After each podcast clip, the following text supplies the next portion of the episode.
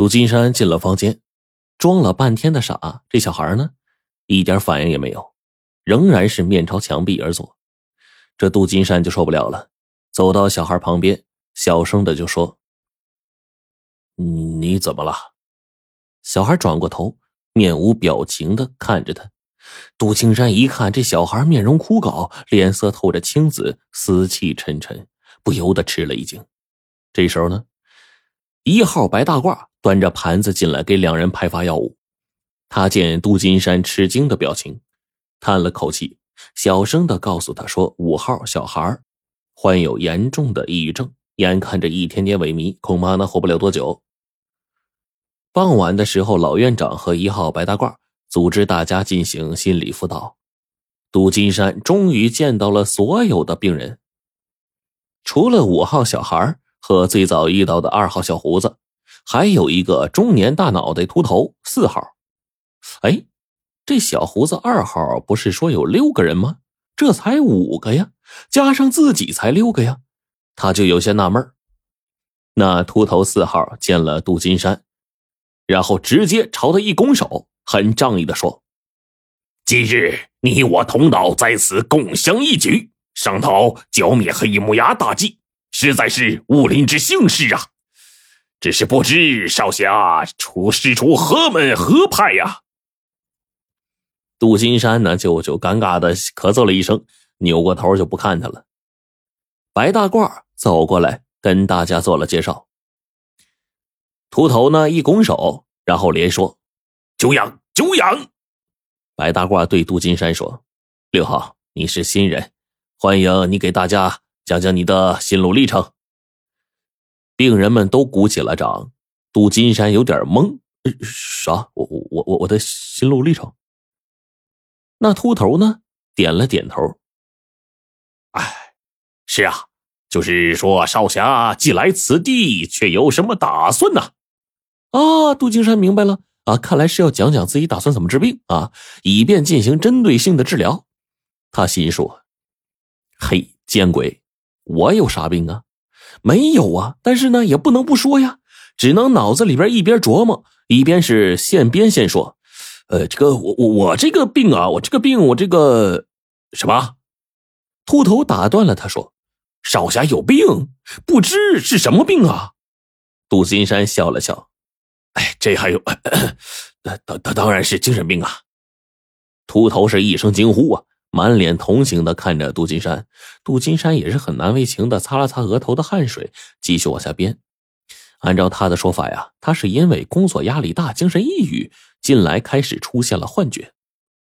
白大褂清了清嗓子，微笑着说：“，这都不是重点，重点是你都出现怎样的幻觉？”是是啊，小胡子也附和说：“嘿，快说说，你有什么幻觉？”杜金山没想到大家伙问的这么细呀，想了半天也扯不出谎来，最后呢，只能满头大汗的说起了自己实际的情况。呃，我我经常幻想着自己被警察抓了，关关进监狱。哪知道他这话可捅了马蜂窝了。只见小胡子呼一下站起来了，两眼圆瞪，情绪激动的嚷嚷着。怎么怎么和二号的感觉一模一样啊？你是警察办的对不对？你是想把二号抓回去，抓回监狱对不对？我告诉你没门我三号在这一天，绝不会让你把他关进监狱。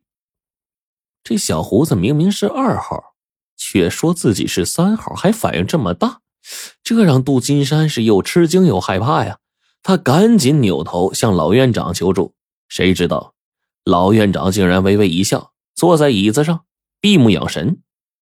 大家七手八脚的把小胡子按下，他才好不容易啊平复下来。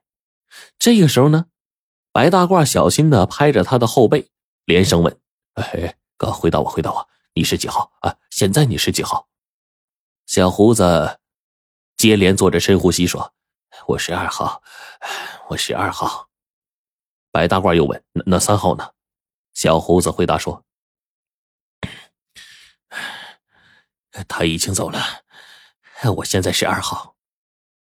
大家就松开了他，然后小胡子呢就走到杜金山的面前，跟他握手道歉。道完歉之后，然后呢，他这个忽然凑到杜金山的耳边，意味深长的说：“六号，三号已经告诉我了，你是装的，因为精神病不会承认自己有精神病，你就继续装吧，我会让你露出破绽的。”接着，秃头就开始乱哄哄的发表他的心路历程，什么五岳并派、清理门户啊，只有五号小孩坐在旁边不吭声。最后呢，白大褂做了总结陈词，他就分析杜金山的病情说：“六号，其实啊，就是你的心路历程来说，我个人认为你是带着一点幻想症的，这属于神经系统病况。呃，换句话说，我认为你不是一个精神病，而是一个神经病。”嗯。心理辅导结束之后，白大褂掏出了一个药物表格，拍了拍老院长的这个肩膀，递了过去。只见老院长眼睛也没睁，接过钢笔，就在表格上签了字，然后依旧闭着眼睛，就像睡着了似的。这一幕看得杜金山心里是激动啊，他想再忍忍，再忍忍，再找个机会冒充一号，让老院长签了字，就万事大吉了。可是接下来的几天，杜金山发现一号每天都会清点好药物去请老院长签字。同时呢，杜金山又了解到四号秃头呢是偏执型的妄想症，总把自己幻想成武侠小说当中的人物；而二号小胡子则是有精神分裂，他经常把自己幻想成两个人，二号和三号。二号是比较安全的，三号对自己的敌意很深。而和自己同屋的小孩呢，患有重度抑郁症，平时呢一声不吭，就像个哑巴一样。杜金山就觉得呀，这下方便了。然后从此呢，他在房间里给这个刀疤强打电话，也不避讳这小孩。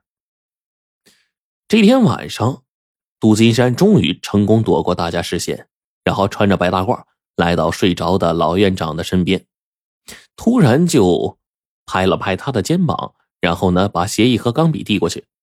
老院长照常是闭着眼睛接过协议，正要签字，他突然咦了一声，然后放下文件，开始找这个老花镜。杜金山就觉得不对劲儿啊！老院长平时从来不看文件呢，这回是怎么着了？难道自己露馅了？杜金山见到情势不妙，赶紧抽走了文件，撒腿往回跑。这杜金山就困惑的想啊，说这老院长怎么会醒啊？问题出在哪儿呢？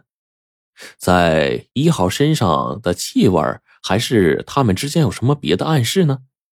杜金山就犯了难，倒是刀疤强给他出了个主意。